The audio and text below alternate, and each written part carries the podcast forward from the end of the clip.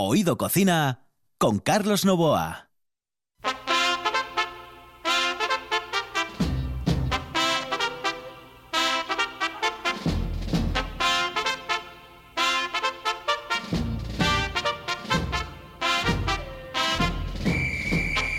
Saludos amigos, muy buenas noches o muy buenas tardes o muy buenos días. Ya saben ustedes que este programa se emite entre las 11 y las 11 y media de la noche y también para los que no quieren, no pueden o no deben dormir a partir de las 6 de la mañana. Esto es Oído Cocina. El programa que hoy se ha desplazado a Luarca. Estamos, señoras y señores, en el Parque de la Vida, The Life Park. Los saludos de Quique Reigada, que está en el control, a los mandos técnicos y de Carlos Novoa, que les habla aquí al micrófono en la sintonía de RPA.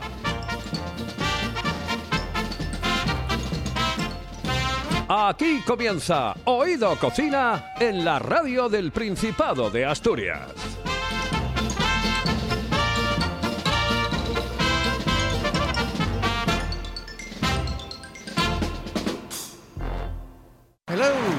Señorita. ¿Sí? Excuse me. Eh, perdón. Dígame. ¿Me puedo decir, por favor, dónde puedo comer el mejor cachopo? ¿Es cachopo de Asturias? Es cachopo, claro, pero el mejor de Asturias, no. El mejor de España y, y, vamos, y del mundo entero. No. En Oviedo, en el Pichote Café de la Tierra, en la Plaza Gabino Díaz Merchán. Pero mejor llame para reservar, ¿eh? Apunte. 984 28 29 27. 984 28 29 27. Si piensas en chocolate, piensa en Argüelles. El chocolate nuestra pasión. Nuestro secreto, la selección de los mejores cacaos del mundo. Descubre todas nuestras variedades y sumérgete con cada bocado en un mundo de sabores, de recuerdos, de sueños. Desde 1912, el chocolate artesano está en Gijón. Piensa en chocolate. Piensa en Argüelles.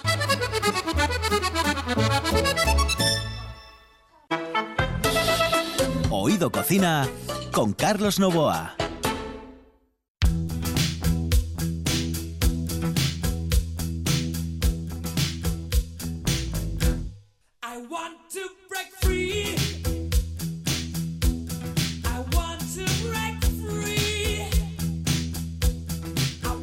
Y hoy comenzamos con un recuerdo para un hombre, para Freddie Mercury, que hace 30 años concretamente hoy, que nos dejó un auténtico monstruo de la canción al que queremos rendir este homenaje desde el Parque de la Vida, desde Luarca, aquí en eh, la sintonía de RPA y en este Oído Cocina especial, que hoy vamos a realizar con con gente muy conocida. Porque, por ejemplo, don Luis Laria, muy buenas noches, muy buenos días, muy buenas tardes, se puede decir de todo en este programa, es lo bueno que tenemos. Y sobre todo ahora utilizando los podcasts, ¿eh? Que Sí, te pueden... en las 24 horas, no pasa nada. Exactamente. Más te pueden escuchar, es lo bueno que tiene el podcast, que ahora te pueden escuchar en cualquier momento, en cualquier instante, esto es lo Y en mejor que hay. cualquier parte del mundo. Eso es for- formidable. ¿eh? Eso es lo que llaman globalización, la aldea global. Bueno, para unos más aldeas que para otros, pero bueno, desgraciadamente es así. Oye, Luis, eh, lo primero, Luis Laria, eh, Parque de la Vida, mm, simplemente para el que no lo conozca, para el que no mm, sepa de, de- de- de la existencia del parque, nos ubicamos, el sitio donde estamos y sobre todo, ¿qué es el Parque de la Vida? Mira, estamos precisamente en un espacio que intenta dar a conocer qué es la vida y además eh, estudiándola, profundizando precisamente en ese conocimiento. Es la única forma de que realmente, sobre todo los niños, la comunidad educativa, que es lo que más nos interesa, pues tenga una visión más, eh, digamos que más estrecha, más relacionada con lo que es la protección y lo que es la conservación. Y eso es lo que es el Parque de la Vida. Y donde estás tú hoy, precisamente ahora mismo, es un espacio que para nosotros eh, yo creo que nos enorgullece el poder haberlo realizado, el poder haberlo hecho, que es eh, darle, digamos que esa figura mm, representativa de algo extraordinario de nuestro territorio, no solamente de Asturias, no solamente de España, sino a nivel universal, que es Margarita Salas y Severo Ochoa. Coincidiendo además con una cosa, hoy y esta semana es la Semana de la Ciencia en Luarca.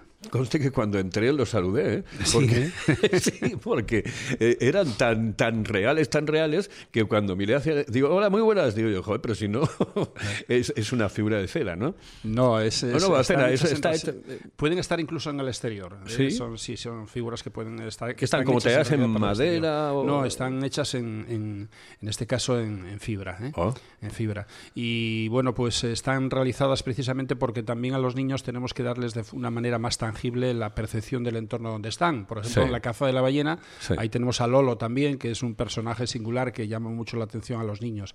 Y sobre todo aquí eh, tenemos los bustos también en el exterior de Margarita y de Severo y realmente son un poco ellos, digamos que el sistema nuclear por el que se mueve todo lo que es el visitante en el parque y lo que es la información que damos. Eh, Sí, la verdad es que uno se siente, pues eso, como en uno de esos laboratorios donde se investigaban cosas interesantes, tan interesantes y tan importantes como las que han hecho eh, famosos a Margarita y al doctor don Severo Ochoa. Eh, bueno, después vamos a hablar más contigo, ¿vale? Pero es que tengo, tengo un invitado aquí al lado eh, que muy dulce, tremendamente dulce, absolutamente dulce. ¿Eh? Y que es un orgullo tenerlo aquí Y que es también, un ¿eh? orgullo Ya dimos unas cuantas llambidas a un tarrín que trajo. ¿eh? Oh, es impresionante. Señoras y señores, tenemos a eh, Julio Fernández, que pasa por ser uno de los apicultores más importantes que hay, no en Asturias, sino en España. Don Julio, muy buenas, saludos cordiales. Hola, buenas noches. Muy buenas. Oye, que, eh, claro, mm, tener tantas, tantas, tantas, tantas, tantas colmenas eh, ti- tiene que ser un, una- un- un auténtico estallido para, para la cabeza. Mm, controlar todo eso tiene que ser impresionante. Bueno, pues al final es otra, otro trabajo más, otra profesión. La verdad es que es, eh, es muy, muy, muy digna, muy digna para nosotros y todo también porque, bueno, eh, estando en el sitio donde estamos es, es un trabajo muy importante para la naturaleza, para el medio ambiente y tenemos que defenderlas y trabajar con ellas porque sin ellas no podríamos, no podríamos seguir adelante. Bueno, tú es la segunda generación de apicultor.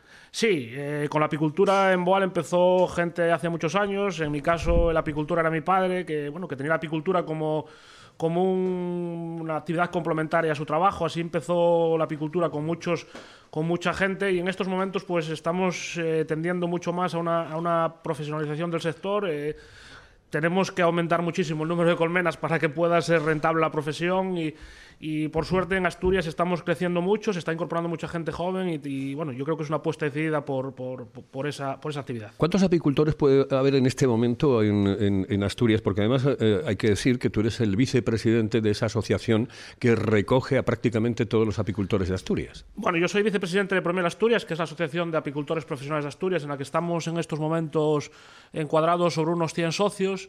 Eh, prácticamente la totalidad de los apicultores profesionales, pero bueno, en Asturias sigue habiendo mucha cultura de la apicultura y sigue habiendo mucho apicultor, eh, podemos llamar jovista, o que tiene las colmenas como, como tradición o para la producción de la miel en casa y yo creo que Asturias en estos momentos pues puede rondar el número de apicultores en torno a unos mil apicultores más o menos. Pero te quiero decir, en, en el sector profesional estamos en estos momentos en unos 100, en unos 100 asociados. La miel que, la miel que vosotros eh, comercializáis, la miel que vosotros tenéis, no tiene nada que ver con algunas mieles que se venden eh, industrialmente, porque esto es como lo de los pasteles, ¿no? Como lo de los helados, por ejemplo, ¿no? Que de eso hablaremos también. Pues sí, hombre, la verdad es que nosotros en Asturias estamos produciendo unas, unas mieles de, de- de muchísima calidad, sin ningún tipo de procesos de filtrados ni de, ni de, altera- ni de adulteraciones. En estos momentos en el- los medios de comunicación o a nivel de calle hay, una, hay un tremendo, digamos, revuelo con el tema del etiquetado porque sí que es verdad que se están trayendo mieles de otros países y con unos pequeños porcentajes de miel de mezcla española o, o de otros países de la Comunidad Económica Europea. eh, en, en el lineal después aparece origen España. Pero bueno, yo creo que lo que tenemos que defender es que, la que el consumidor eh, apueste por la miel asturiana, por la miel que ya está certificada con Alimentos del Paraíso, por la miel que se va a certificar con la, con la IGP Miel de Asturias, que, que en breve la tendremos en el mercado. Y yo creo que en estos momentos eh, incluso está confundiendo al consumidor con ese con ese pequeño revuelo del etiquetado. Yo creo que tenemos que ser claros y apostar y decir al consumidor que consuma miel 100% producida, extraída y envasada en Asturias o en España. ¿Cuántos tipos de miel hay? Pues tipos de miel hay muchísimos, eh, dependiendo un poco de las floraciones. En Asturias, pues eh, yo creo que estamos entre unos 8 o 10 tipos de mieles, que son los que va a recoger el pliego de, de la IGP. Eh, las más importantes, pues es miel de brezo, miel de castaño, miel de roble, miel de eucalipto, eh, miel de madroño y después, eh, bueno, se van también a diferenciar un poco mieles donde esos tipos de flores o pólenes se mezclan con distintas denominaciones, valle, montaña o bosque. Aquí, aparte de Quique Rigada, que está en el control, en los mandos técnicos, tenemos a don Alejandro Fonseca. Don Alejandro, muy buenos días, muy buenas noches. Alguien buenos- tenía que hacer el café, Carlos Novoa, ¿qué tal? Buenas noches. Muy buenas, saludos cordiales. Eh, hablando de miel, ¿cómo, cómo presta, no? Porque es que además con Julio tenemos la garantía de tener una miel, bueno, pues con prácticamente denominación de origen, o sin el prácticamente, ellos que han luchado durante tantísimos años por la creación de la IGP, esa, ese sello, Julio, que nos da la garantía de, bueno, de la miel que estamos tomando, de cómo ha sido producida, de cuál, de- de- de- no solamente de todo el proceso, de toda esa, mm, en fin, esas... eh, comprobaciones que hay que hacer, ¿no? Respecto de cómo se produce, sino que además, por supuesto, el, producto final para, bueno, pues para poder eh, tomar una miel verdadera que no tenga glucosa, como suele suceder en algunos casos. Pues sí, eh, por suerte en el año 2022, la cosecha del año 2022, eh, si no hay ningún inconveniente, que esperemos que en estos momentos no los haya, después de muchísimos años que íbamos trabajando, va a poder certificarse ya como IGP Miel de Asturias y como tú dices, pues va a ser una garantía para el consumidor, va a ser una garantía de producción, una garantía de extracción, una garantía de envasado y una garantía de comercialización. Eh, toda la miel que lleve ese sello, eh, pues bueno, pues va a estar va a estar garantizando que es producida, envasada y comercializada en Asturias. ¿A qué te suena lo de velutina? Pues me suena a un problema muy importante que tenemos no solo los apicultores, sino, sino todo el medio, el medio rural, incluso bueno, en estos últimos años también en, las zonas urbanas. Es un problema, un problema muy, muy, muy importante que bueno, eh, tenemos que, que seguir trabajando entre todos, tanto, tanto el voluntariado como lo está haciendo, como la administración. Bueno, Eh, eh, eh, sí, Luis perdón. Laria acaba de traer. eh, Sí, sí. mm, yo No. es que eh, tengo miedo, ¿eh? Eh, O sea, bueno, pero eh, yo Ah, estoy más cerca que usted de, mm, bueno, de un, de un bichín, no, un un bichín, bichito déjate de bichinos, déjate de bichinos, que yo le tengo un miedo. Eh, eh, esto, eh, Luis Laria, tenemos soy una, aracnofóbico. tenemos una abeja, tenemos un abejorro, tenemos en- un, una abeja, un abejorro, un abejorro tenemos con nosotros, eh, bueno, mm, con No lo cabrees, bajo, los efectos del alcohol, mm, porque está, pues eso, boca arriba, mm, moviendo ahí las patitas a ver si, si, si, bueno, si, si puede ponerse en movimiento. Eh, este abejorro, ¿qué función cumple en la producción de la miel? Eh, bueno, en principio aquí en Asturias no, tenemos, no tiene ningún tipo de no tiene ningún tipo de, de función en, en- en la apicultura. Eh, bueno, imagino que esté se esté utilizando en muchos casos para la polinización de frutales, para para ese tipo de, de trabajos, pero bueno, la apicultura asturiana no tiene ninguna función específica. Ujú.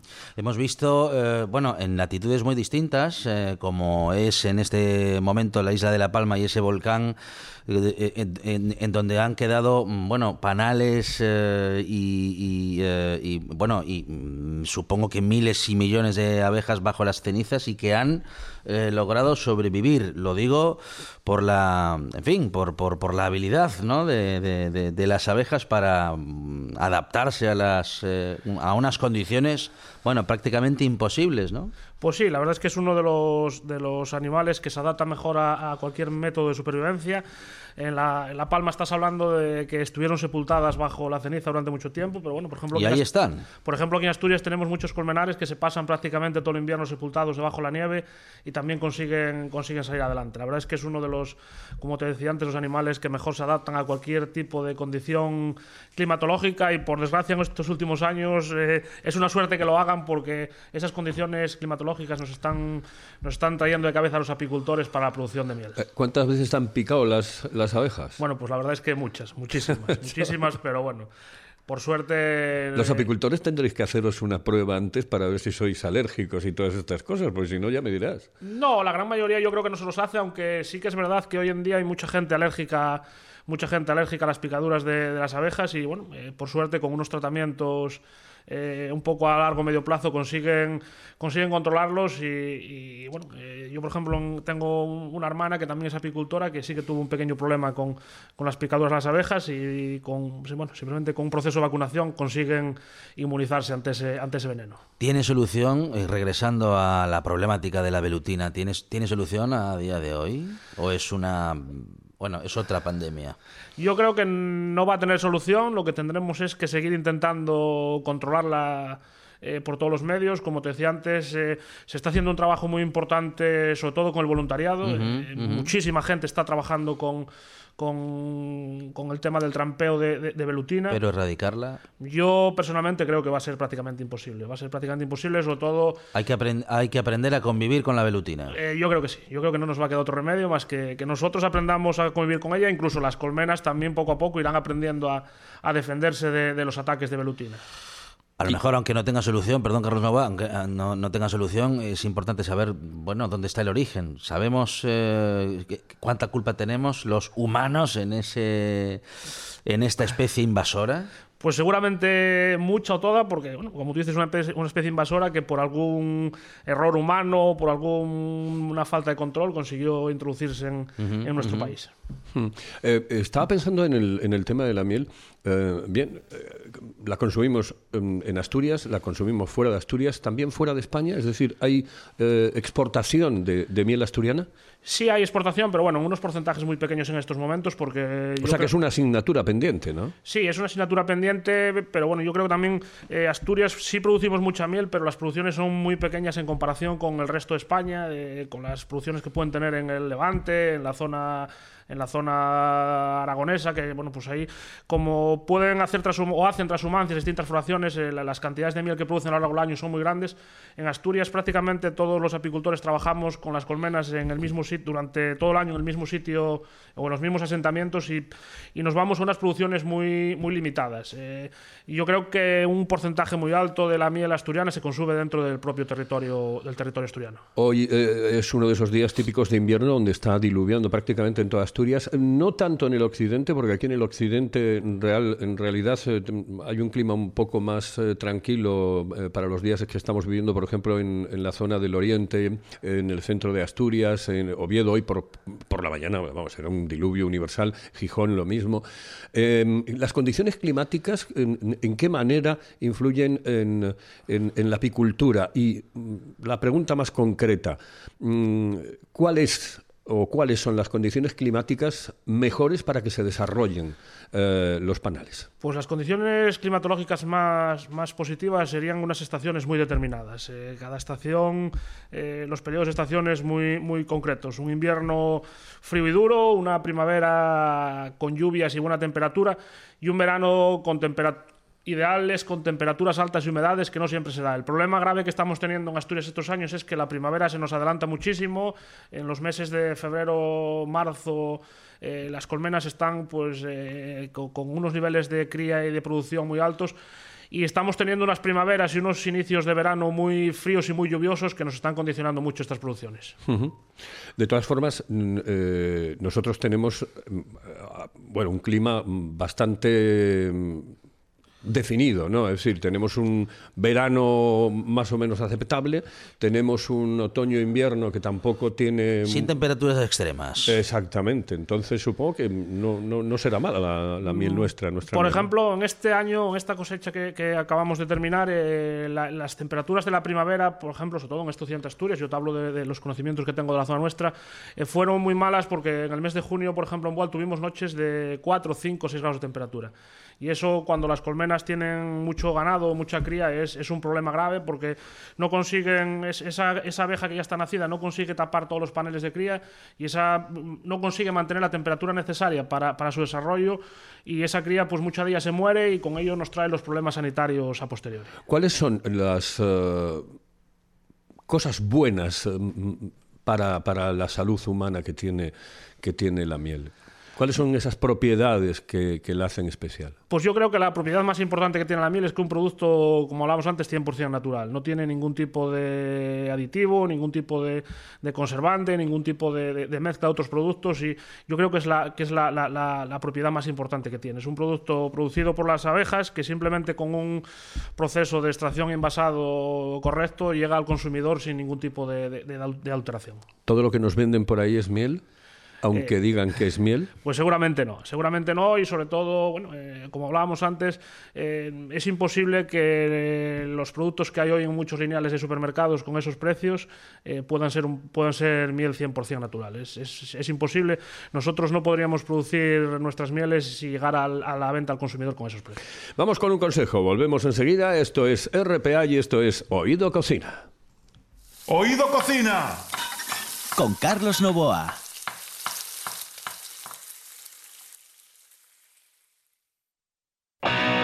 La Casa de las Cervezas Artesanas está en el Lúpulo Feroz. 20 grifos y más de 100 referencias para sorprenderte en cada visita. Danesas, americanas, británicas y por supuesto las mejores cervezas artesanas de Asturias. En Oviedo, en la zona del Milán, el Lúpulo Feroz. Para beber lo mejor.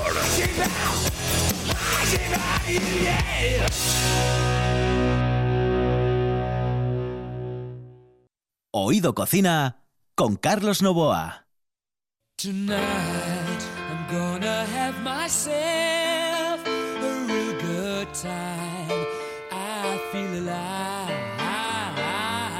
Pues, eh, como les estaba diciendo, eh, se cumplen 30 años eh, del fallecimiento de Freddie Mercury. Eh, Julio Fernández, apicultor, 800 colmenas, nada más y nada menos. Oye, que ha sido un placer estar con, contigo aquí en la sintonía de RPA y además en una zona eh, muy cercana a Boal, ¿eh? aquí en pleno Luarca. Pues el placer es también para mí poder compartir estos momentos con todos vosotros. Muchísimas gracias, saludos cordiales. Muchas gracias a vosotros. Saludos. Oye, eh, Alejandro, que hay más cosas porque vamos a hacer un- unos cuantos programas aquí. Sí. Entonces, tú- mm, quiero que me presentes eh, el, próximo invitado. que- Bueno, em, eh, tengo que decir que ah, antes de presentarla tengo que contar, tengo que contar las sensaciones que hemos vivido eh, hace algunos días en ese restaurante en el que Luisa, ah, bueno, hace magia. Hace magia en la cocina. Vamos a ver cómo nos lo cuenta. Vamos a ver si podemos descubrir alguno de los secretos ¿eh? Eh, que Luisa guarda eh, para poder lograr que, bueno, pues que en ese restaurante y que en esa mesa uno pueda disfrutar como, como lo hace cada vez que, que le visita. Vamos a ver también, bueno, pues toda la historia ¿eh? de, bueno, de de Luisa como cocinera y de ese restaurante. Vamos a revelar enseguida, bueno, pues todos los datos, todos los nombres y vamos a ver si podemos eh, descubrir en, la, en el relato de Luisa a alguno de sus secretos. Pues aquí la tienes, porque además es que claro, em, em, va a ser un, eh, van a ser programas en los que vamos a tener gente realmente mítica, porque don Álvaro está también por ahí y lo tendremos aquí en la sintonía de RPA. Conozco a Álvaro hace muchísimo tiempo, eh, claro, él, ya no se acordará de mí, pero a, a costa de José María García, ¿sabes? Que como- como trabajamos juntos, pues eh, de ahí, bueno, yo trabajé con él. Eh, más bien, Eh, pues, pues mira, tienes ya a- Luisa Fernández, ¿qué tal? Buenas tardes. Hola, buenas tardes. Bueno, ¿qué tal? ahí estamos con eh, Luisa. Luisa, mm, ¿qué hacéis en esa cocina? Bueno, ma- ma- más que qué hacéis, que seguro que sois un, un equipo, mm, por bueno, pues por algunos secretos que nos comentaba Luis. Tú eres la que de verdad, de verdad, eh, es el artífice de la magia que sucede en esa cocina. ¿eh? Bueno, como en todo, en todo proceso de elaboración somos un equipo. En algunos nos atrevemos más a llevar el peso de la responsabilidad, pero realmente es cuestión de un equipo, un equipo femenino en este caso. A ver, sí, sí. Eh, Un equipo, un Lo que- equipo, un equipo formado por mujeres. Por mujeres, un equipo femenino, es decir, una auténtica maravilla. Muy bien, muy bien. Yo te- le iba a preguntar eh, el, tema de los eventos, porque claro, vosotros estáis especializados, es un éxito terrible el, el- el- el que tiene el restaurante. Bueno, cuando hace años eh, la autovía llegó a la zona, pues nuestro negocio pues quedó emplazado en otro lugar.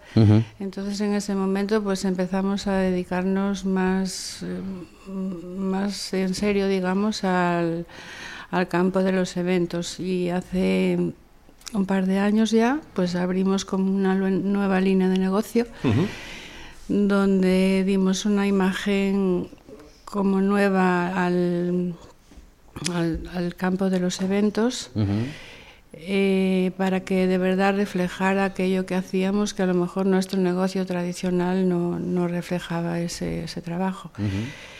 Porque en este momento estamos pues atendiendo ya a un nuevo cliente, a un cliente con una nueva eh, línea de, de alimentarse, digamos, una, una nueva generación que es un cliente pues muy viajado, exigente, que cuida mucho eh, que su, su modo de alimentarse pues esté ligado a la a la como a la nueva tendencia, digamos, que sea consciente con, con el medio ambiente, con un nuevo cliente vegano vegetariano que cada días máis, por ello tamén nos hemos formado en toda esa en toda esa proceso de elaboración uh -huh. y de cuidado con ese producto para ofrecer eh, estar preparados para esa demanda. Justamente en el restaurante Villuir es en el que Luisa, como decimos, hace eh, bueno toda esta magia que ahora nos está explicando y que ahora nos está contando Carlos Novoa y oyentes de este Oído Cocina. Eh, ¿cuál, es, ¿Cuál es la historia de ese restaurante que, como, como dices, mm, ha tenido ese desafío ¿no? de, de un cambio de, de ubicación y a partir de ese cambio de ubicación, seguro que, bueno, no sé si reinventarse o, o una nueva etapa con un bueno pues con un desafío que bueno a, vista, a la vista está que estáis superando con creces Bueno, hace 36 años que estamos en, en este restaurante. Eh, pasamos unos tiempos pues de, muchísimo trabajo, éramos como muy jóvenes, muy atrevidos. eh, ese fue un proceso, una etapa fácil, digamos, de mucho trabajo, por supuesto, porque la- el sector de la restauración es algo que es muy trabajoso, pero bueno, tampoco nos supuso gran esfuerzo porque somos hijos y, y de, de nuestros padres que venían de la posguerra, o sea que tenemos inculcado el, el método de trabajo constante y de sentido común mayúsculo. No fue una etapa difícil. Eh, luego, pues fui- fuimos mutando. Cuando vino la autovía, pues como hablamos, quedamos ahí en tierra de nadie porque mm, a veces es difícil prepararse para dar un cambio cuando, cuando estás todo el día tareado constantemente o ya tienes la responsabilidad de mañana. Es difícil planear un plan nuevo y, y- y atreverse a, a- a modificar como aquella aquel libro que, que decía que quién se ha llevado mi queso, pues nosotros estábamos pensando, bueno, pues ahora a ver cómo, cómo nuestro, el modo de hacer que teníamos ese va a desaparecer. Nos quedamos ahí un poco, pero por, por inercia el negocio ya fue cambiando a otro servicio más de más calidad, más personalizado y el sector del catering. Eh, desgraciadamente nos queda un minuto y medio aproximadamente. Eh, una pregunta, ah, ya seguiremos hablando contigo en, en otro momento, evidentemente, porque hay muchísimas cosas que hablar y sobre todo una muy importante, eh, la cantidad de comidas que habéis tenido que dar en plena pandemia, que se ha llevado la gente para casa, ¿cierto? Sí, ahí nació una forma diferente de disfrute gastronómico. Con ella también las, una logística que un nuevo producto que salió al mercado de facilitarnos el tra- la labor, unos envases divinos para llevar la comida, una, una logística rápida. Y, y eso ya quedó, queda como como otra forma de disfrute, los pequeños eventos en las casas familiares donde estamos trabajando mucho y es algo súper bonito, pues es una relación muy íntima con el cliente y que nos queda un contacto para, para rato, es muy gratificante. Eh, Luisa, muchísimas gracias. eh. Eh, ha sido un placer estar contigo, que nos cuentes eh, todo sobre un restaurante que mm, ha dado de comer a muchísima, muchísima gente a través de, de los tiempos. Y algún, que- presen- y algún presentador de y radio algún también. presentador de radio sí, sí, sí, sí. Muy bien. Un cachopo, un arroz caldoso, Mucha- unas croquetas, bueno, en fin, eh, vamos, lo que tengo ahora en la memoria, ¿eh? pero todo maravilloso. Nos vamos, querido Alejandro. Saludos cordiales. Buenas noches. Esto ha sido Oído Cocina, hoy desde el Parque de la Vida.